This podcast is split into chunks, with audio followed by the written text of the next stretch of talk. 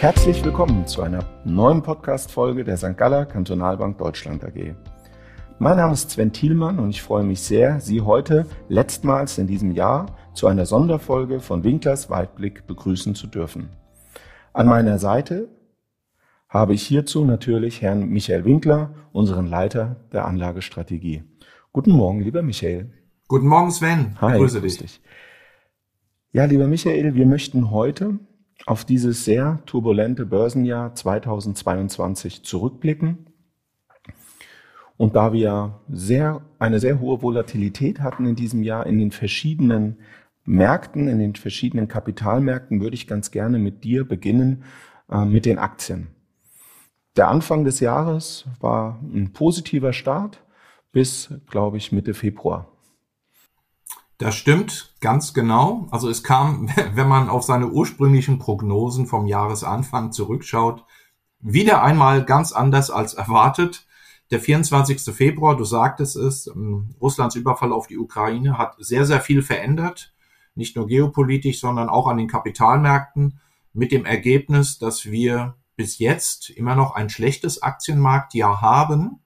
Aber mit den aktuellen Indexständen, wie wir sie jetzt ja, per Ende November, Anfang Dezember sehen, ist das Minus lange nicht mehr so groß, wie wir es zwischendurch einmal hatten. Also die Märkte waren ja zwischenzeitlich zwischen 20 und 30 Prozent im Minus. Das haben wir jetzt so zum Glück nicht mehr.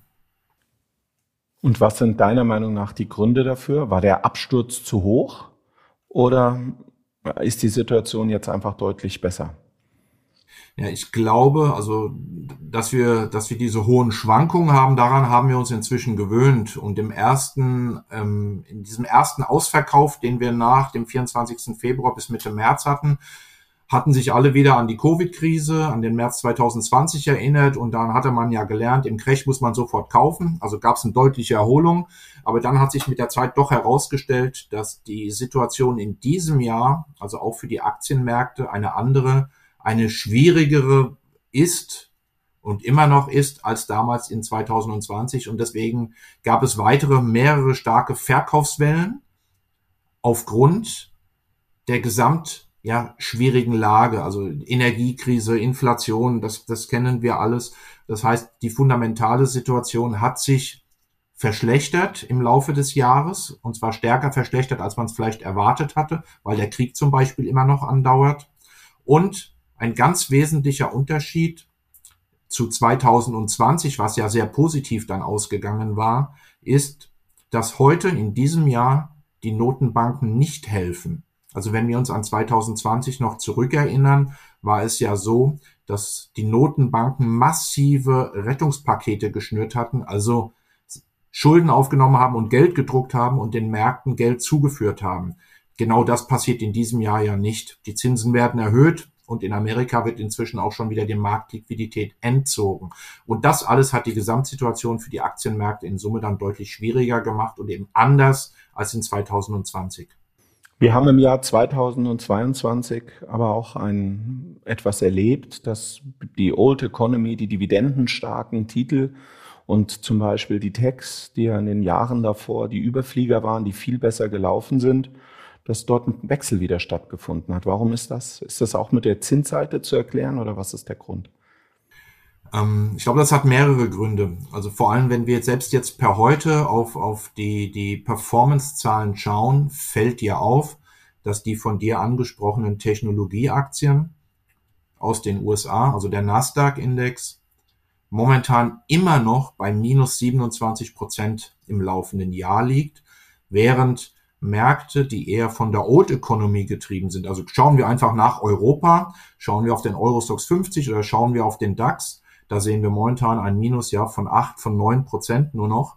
Also nachdem wir auch zwischenzeitlich deutlich über 20 hatten. Aber die haben sich in der Summe deutlich besser entwickelt als gerade die Technologieaktien. Also das ist per heute immer noch so. Und jetzt ähm, zu deiner Frage, ja, woran liegt das? Also ich glaube zum einen, sind die Technologieaktien in den Jahren davor, man sieht es dann halt immer hinterher, zu gut gelaufen. Also die Kurse sind zu stark gestiegen. Also wir hatten ja zehn bombenstarke Jahre mit mit einer Outperformance der Technologieaktien, was auch die Bewertung entsprechend in die Höhe getrieben hatte. Und dazu kam natürlich diese Zinswende und der Zinsanstieg, der vor allem Technologieaktien der zweiten und dritten Reihe, also die nicht so profitabel sind oder noch, noch gar nicht profitabel sind, massiv belastet hat. All das zusammen hat dazu geführt, dass sich eben die, die Wachstumsaktien, die Technologieaktien in diesem Jahr deutlich schlechter entwickelt haben als ja, die Dividendenaktien oder die Old Economy. Stimmt, absolut. Ein großes Thema, das uns in diesem Jahr an den Kapitalmärkten bewegt hat. Wir haben gerade über die Zinsen geredet. Bevor wir aber dazu kommen, nochmal zu dem Thema Inflation, lieber Michael.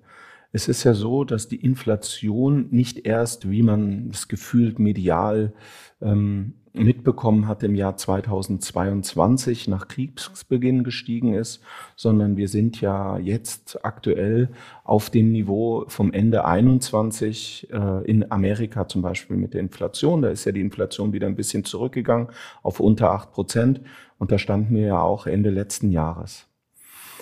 Welchen Zusammenhang äh, siehst du mit den Kapitalmärkten im Aktienbereich äh, und äh, und der Inflation. Und dann noch eine zweite Frage, die ich dir gerne stellen würde.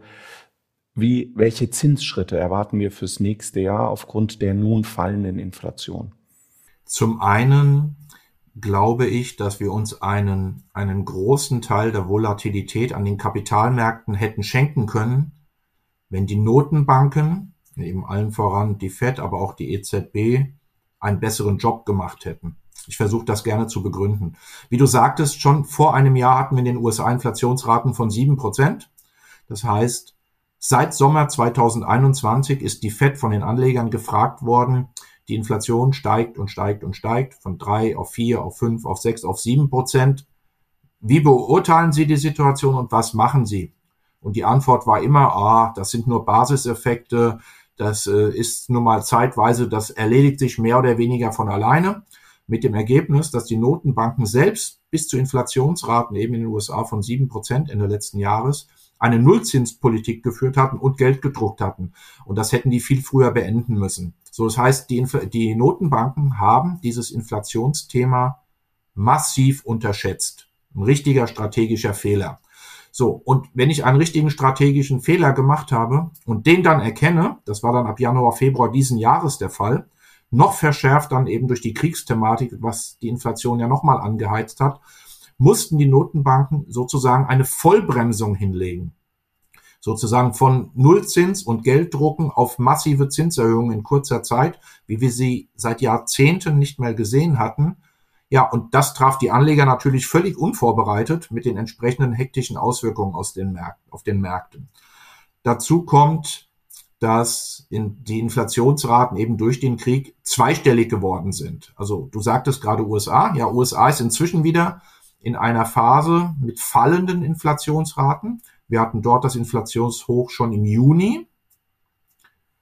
Und da lag die Inflationsrate bei 9, wir sind jetzt bei knapp unter 8 Prozent. Das ist richtig. Also wir haben schon seit vier Monaten fallende Inflation in den USA. Und in der Eurozone oder in Deutschland hatten wir bis vor einem Monat aber noch steigende Inflationsraten. Also von dieser Entspannung an, den, in der, an der Inflationsfront war bisher bei uns gar nichts angekommen. Und jetzt kam, das wurde bejubelt, vorgestern kam die Inflationszahl für Deutschland nach der deutschen Berechnungsmethode mit 10 Prozent. Wenn wir die Berechnungsmethode der, der Europäischen Union nehmen, wären es immer noch 11 Prozent. Also sie ist immer noch massiv hoch.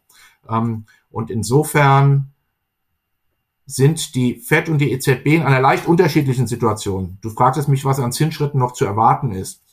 Bei der FED sieht es momentan so aus, und Jerome Powell hat ja gestern Abend nochmal eine, eine Rede gehalten, dass die amerikanische Notenbank jetzt fast durch ist mit ihren Zinserhöhungen. Sie hatte die Zinsen viermal um 0,75 erhöht, was wir so noch nie hatten. Also wir sind jetzt bei einem Geldmarktzins von in, bei insgesamt vier Prozent. In zwei Wochen Mitte Dezember wird die Fed zu fast 100-prozentiger Sicherheit nochmal die Zinsen um ein halbes Prozent erhöhen. Dann sind wir bei 4,5. Und bei der nächsten Sitzung, die dann erst im Februar stattfinden wird, wird nochmal eine leichte Erhöhung erwartet, die dann in den Bereich halt 4,75 bis 5 Prozent geht. Und momentan gehen alle davon aus, das war es mit den Zinserhöhungen der FED. Richtung 5 Prozent ist Schluss. Also wir sind jetzt dann auch sozusagen kurz vor dem Ende des Zinserhöhungsprozesses.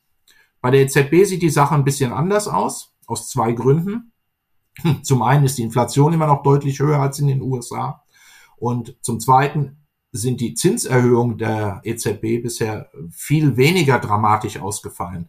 Also während die amerikanische Notenbank bei einem Zins von vier ist, ist die EZB jetzt bei zwei Prozent. Sie wird ihn wahrscheinlich jetzt auch in zwei Wochen Mitte Dezember wahrscheinlich um 0,75 auf 2,75 erhöhen.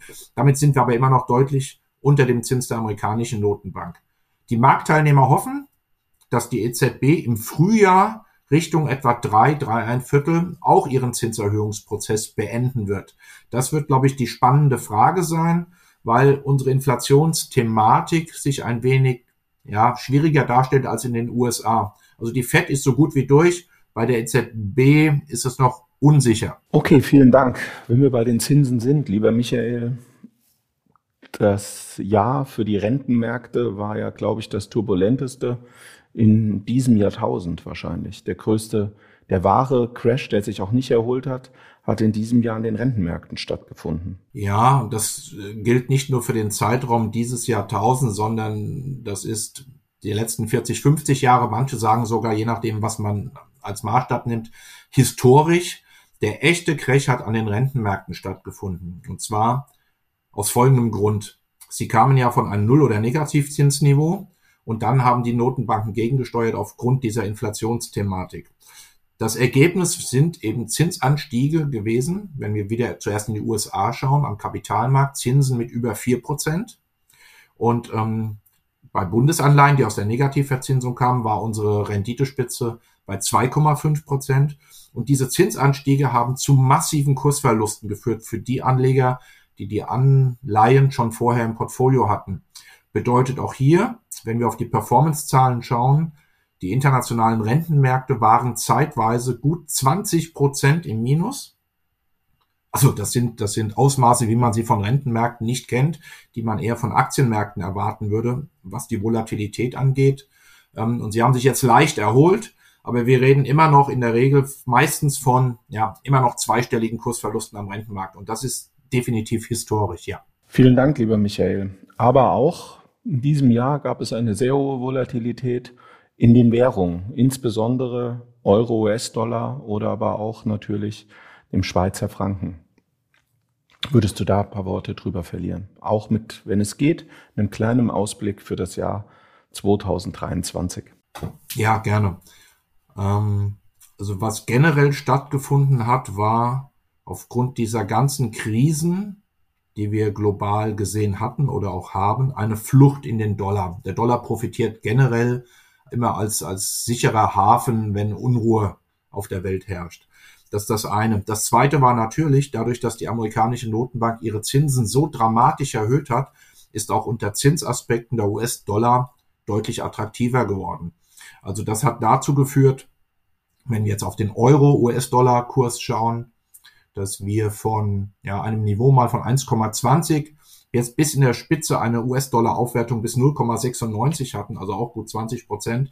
Wir sind jetzt bei 1,04. Das hat sich ein bisschen beruhigt. Auch da sehen wir, wie an allen Märkten jetzt im letzten Quartal, was die Schwankungen angeht, eine Abnahme der Volatilitäten. Die Märkte beruhigen sich generell auch die Währungsmärkte. Und wenn die Zeiten unsicher sind, du hattest den Schweizer Franken angesprochen, auch der Schweizer Franken hat natürlich von unserer Krise in Europa profitiert und hat dann auch Richtung eben Parität zum Euro aufgewertet. Ja, das waren so die maßgeblichen Entwicklungen an den Devisenmärkten in diesem Jahr. Kannst du noch ein paar Worte verlieren bei den Devisenmärkten für das erste, zweite Quartal 23? Wie sieht da deine Prognose aus, gerade aufgrund der Zinsschritte? Ich glaube, dass dieser Trend, den wir in den letzten Wochen gesehen haben, also eine Abnahme der Nervosität, eine Abnahme der Volatilität, dass das weiter beibehalten wird. Das heißt generell die Kursschwankungen werden, glaube ich, geringer werden oder so gering bleiben, wie sie jetzt in den letzten Wochen waren. Es stabilisiert sich alles. Was ich nicht glaube, ist, dass der Euro jetzt wieder massiv aufwerten wird, also dass wir wieder in diese Bereiche 1,10, 1,15, 1,20 aufwerten werden. Das glaube ich definitiv nicht. Ich glaube aber auch nicht, da die Fed jetzt mit ihren Zinsschritten so gut wie fertig ist, dass der Dollar noch sozusagen davon weiter stark unterstützt wird. Das heißt, die, das Ausmaß der Schwankungen wird geringer und ich glaube, Euro-US-Dollar wird sich jetzt, wir sind jetzt bei 1,04, ja wahrscheinlich um die Parität erstmal so ein wenig einpendeln. Also der Riesenaufwertungsdruck auf den Dollar ist kurzfristig raus. Ich glaube aber auch nicht, dass der Euro jetzt massiv profitieren wird können, weil die Themen, die den Euro belasten, die sind da und die sind unverändert da. Die sind ja alle nicht gelöst. Michael, kommen wir zu einer deiner liebsten Anlageklassen in den vergangenen Jahren, als es noch keine Zinsen gab, nämlich das Gold. Hatten wir in diesem Jahr auch eine extreme Veränderung, eine extreme Kursspanne, und zwar von knapp 1600 Dollar bis 2070 Dollar in der Spitze am Anfang der, des Kriegsbeginnes.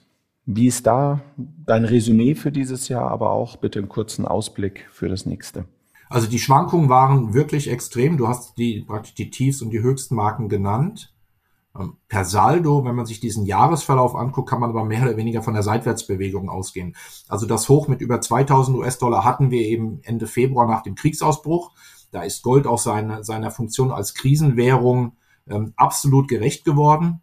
Aber mit den dann immer stärker steigenden Zinsen hat Gold dann relativ an Attraktivität verloren. Und insofern hat es für Gold nur zu einer Seitwärtsbewegung in der, so um die 1700, 1800 Dollar gelangt, was für uns im Nachhinein betrachtet eine etwas enttäuschende Kursentwicklung war, weil wir haben hohe Inflation, wir haben Krisen, wir haben äh, Kriege und wir hätten uns ähm, etwas mehr von der Performance von Gold erwartet als in der Summe nur ein, ein, ein breiter Seitwärtsmarkt.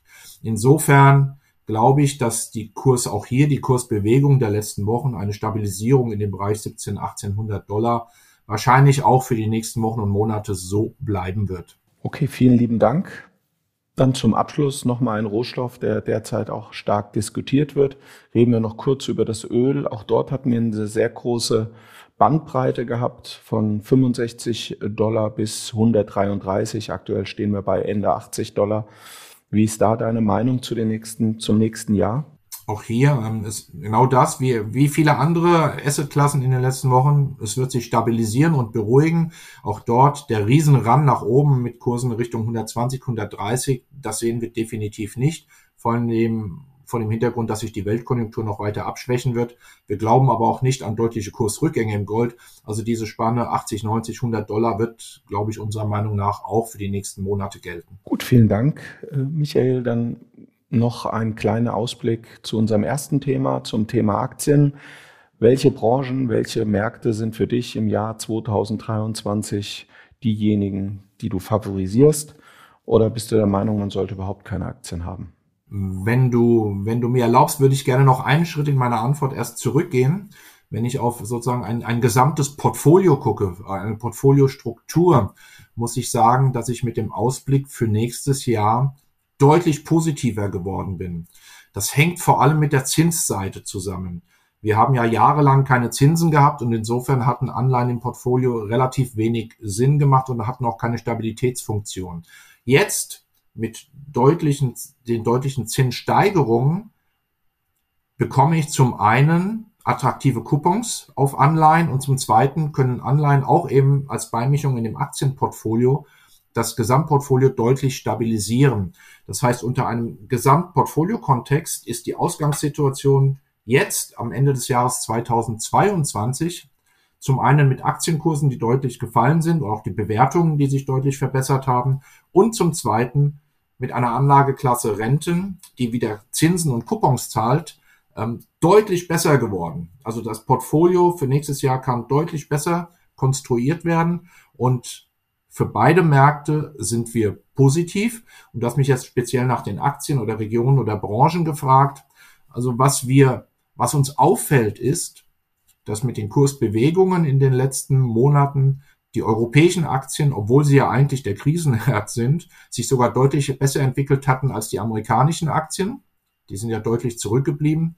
Insofern glaube ich, dass ein guter Mix, was die Regionen angeht, Europa, USA, Schweiz, nach wie vor absolut Sinn macht und auch die Mischung im Portfolio, was ähm, den Anlagestil, also eine Mischung aus Wachstum und Old Economy Value. Also die Technologietitel, die Technologietitel werden auch bestimmt wieder zurückkommen. Also da allererste Qualität aus, aus dem Nasdaq und eben die gute alte Old Economy. Und was sich auch verändert hat, ist natürlich von den Rahmenbedingungen. Ich hatte das positive Zinsumfeld angesprochen. Es gibt natürlich Branchen, die von dem positiven Zinsumfeld profitieren. Das ist der Finanzsektor, also Banken und Versicherungen gehört mit da rein. Rohstoffwerte gehören mit da rein. Also wir haben eine, eine, eine gute Mischung, ähm, die sehr ausbalanciert ist. Michael, vielen lieben Dank für dein Fazit äh, zu den Aktienmärkten nun. Meine sehr verehrten Damen und Herren, wir kommen nun zum Ende unseres heutigen Podcasts. Vielen Dank, Michael, dass du unseren Zuhörerinnen und Zuhörern heute nochmals zum letzten Mal im Jahr 2022 einen Überblick gegeben hast. Und für Sie, liebe Zuhörerinnen und Zuhörer, mehr zum Kapitalmarkt und zum Ausblick auf das Jahr 2023 werden wir Ihnen in unserer nächsten Online-Veranstaltung zu Winklers Weitblick am 26. Januar ab 10 Uhr, 10 Uhr über unseren YouTube-Kanal geben. Wir freuen uns, wenn Sie dann auch wieder mit uns dabei sind. Und wenn Sie Fragen zu diesem oder anderen Themen haben, Anregungen oder Themenwünsche, oder Sie möchten gerne mit unseren Beraterinnen und Beratern in Kontakt treten, dann schreiben Sie uns bitte eine E-Mail an podcast.sgkb.de. Wir wünschen Ihnen nun einen guten Start in die Woche, eine schöne Vorweihnachtszeit. Vielen Dank fürs Zuhören und bis zum nächsten Mal.